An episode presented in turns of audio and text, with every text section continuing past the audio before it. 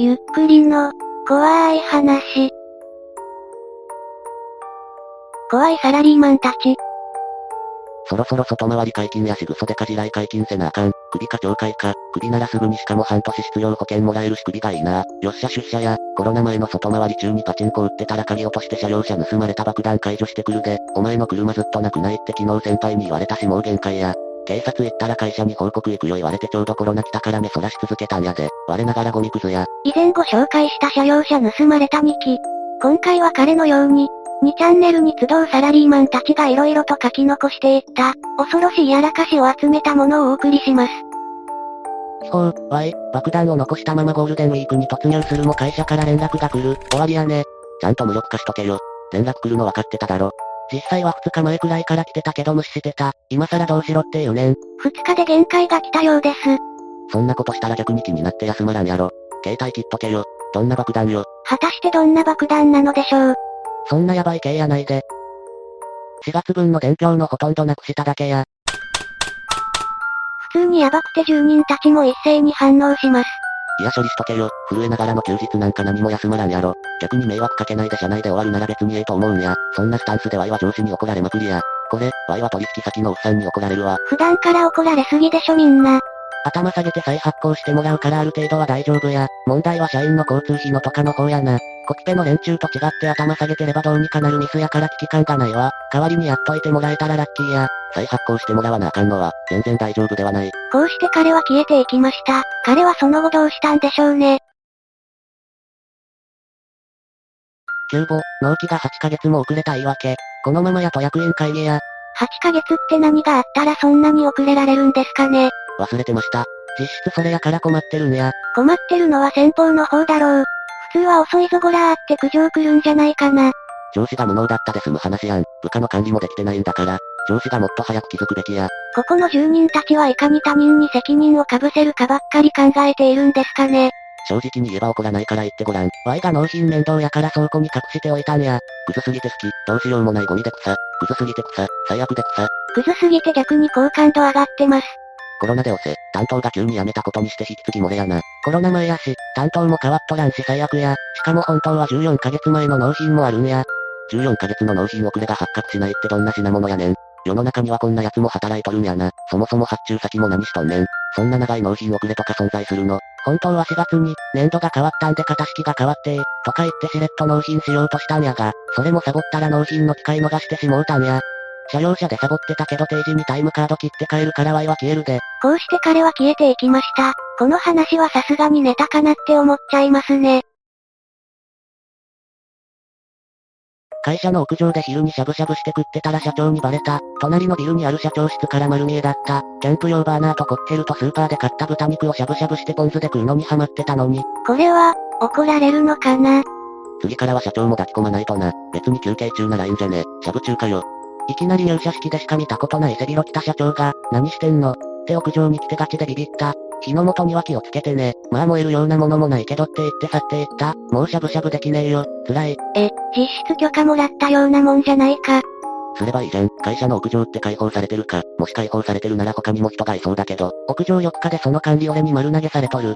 そこで社長も誘わないからお前はダメなんだよ。世間話はしたよ。屋上4日でよく屋上いるから景色の話とか。媚び売っとくチャンスでしたね。社長も具材持ってこないかな。今日行ったら社長が先にすき焼きしてるかもな。直火式のデイスプレッソ入れて一緒に景色見ながら世間話したけど気が気じゃなかったよ。いい感じに風が吹いて屋上浴かも相まって、風が気持ちいいね、と喜んではいたけど。これが最後の書き込みでした。なんかこの社長、この後もたびたび訪れてきそうだね。全速持ちだからタバコ吸うなって新人がいて切れて煙吹きかけたら発作になっちゃったってことならあったわ。頭真っ白になって無理やり駐車場に降ろして置き去りにして会社帰ったら警察待機してて逮捕。100万出して無理やり示談させて結局会社は懲戒解雇。ワイよりクズな失敗した奴おる。ただの犯罪者じゃねえか。死ねゴミ、お前住所特定して殺しに行くから。待っとけと闇かすゲージ。一歩間違えたら人殺しやん。ゴミすぎやろ犯罪者。これはやらかしじゃなくてただのクズ行為なのでみんな辛辣ですね。実際懲戒になった奴って再就職どうなるんや。なんとか別業種に隠し通して入れたわ。意図的に相手の生命を陥れてるのに100万で済むんやな。会社が示談に協力的やったからなんとかなったわ。これもう殺人未遂やろ。Y が逮捕された罪状それやで、会社側も周知不足だったって弁護士先生がごねてくれたおかげで助かったわ。殺人未遂で100万で済むのか、色々怖いです。以前のやらかしリーマン系の動画でまとめた。Y なんかコロナで2ヶ月間休み中の会社の NAS 整理しようと思ったら間違えて全部消したぜ。今日から出社開始やから今日バレるわ。みんなびっくりするやろな。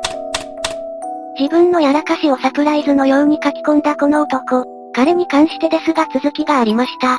前すれで NAS 全部消したって言ってたものやけど他にもあるわ。旅行代理店で働いてた頃パンフレット発注しようとしたら、1イコール100枚あったみたいで100枚のパンフレット頼むつもりが1万枚届いたことある。分厚いパンフレットやったから店の中が段ボールでパンパンになってパートのおばちゃんとかクソビビってたけど、これ営業に必要なんですよ。って言って軽トラに段ボール全部乗せて近所の河原で全部燃やしたわ。さ、楽しそう。河原で燃やすのクソ時間かかるからこれは嘘待つ。100部残せよ。全部燃やしてんじゃねえ。そんなに燃やしてたら警察来そうですしこれはネタでしょうか。さっきのもそうですが仮に嘘でもこの人のはなんか楽しそうなんですよね。Y 百貨店勤めてるけど、ある物産展で初日限定の数量限定品のデザート発注をするのをうっかり忘れてて、折り込みもビラもホームページにも掲載と告知進んでて、前日の夜にまだ商品納品されてないの気づいて、あかん、ってなって、誰にも言わずに携帯電源切って次の日一日携帯ぶっちして逃げたわ。当日は朝から客が200人くらい並んでて会場がわちゃわちゃしてたのに限定品一つもない上に Y もいないし、課長係長総出で謝ってたらしくて草生える。Y はもうそれを機に有給も消化しきってやめて今はフリーターや、有給申請するメンタル。有給消化させてくれたの優しすぎやろ。もしかしたら、スシローの広告詐欺も実はこんな理由だったのかもしれませんね。勤めてないやん。あ、これ嘘ですね。たまに2チャンネルにいる嘘発見器みたいな人すごいです。野球くんさ、来月から地下の資料室に移動だからね。はい、40年後、今日も資料室の資料は全部揃ってる。よし。使えないやつが送られる、追い出し部屋みたいなとこに追いやられた、的なネタスレです。1はこれ以降書き込みません。最高の職場、強い、毎日ソシャゲして過ごす。こんなくだらないスレにとある人物が現れました。Y もこんな感じだから笑えない。営業配属されて最初は現場実習で3ヶ月生かされて1ヶ月で、営業戻って3ヶ月で現場のラインに配属されて1年経たずにゴミ回収係になった。それから10年経つけど未だにしてる仕事は10年前と変わらず、同期からは存在を抹消されて新入社員たちですら Y を見てケラケラ笑ってる。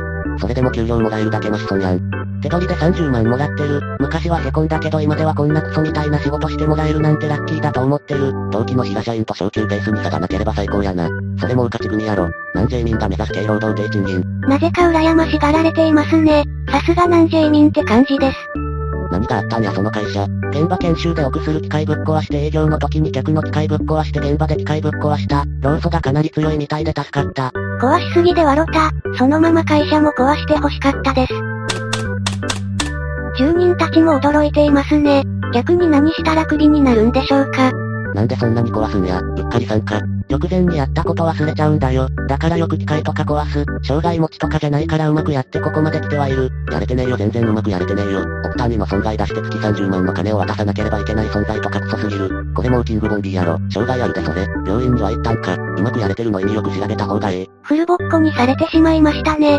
まあこれでうまくやれてるって時点でただものじゃないですよ。きっとこの人は今後もなんとかやっていくのでしょう。いかがでしたか？これらの書き込みが全部本当だとは思いませんが、少なからず本物はいるのでしょう。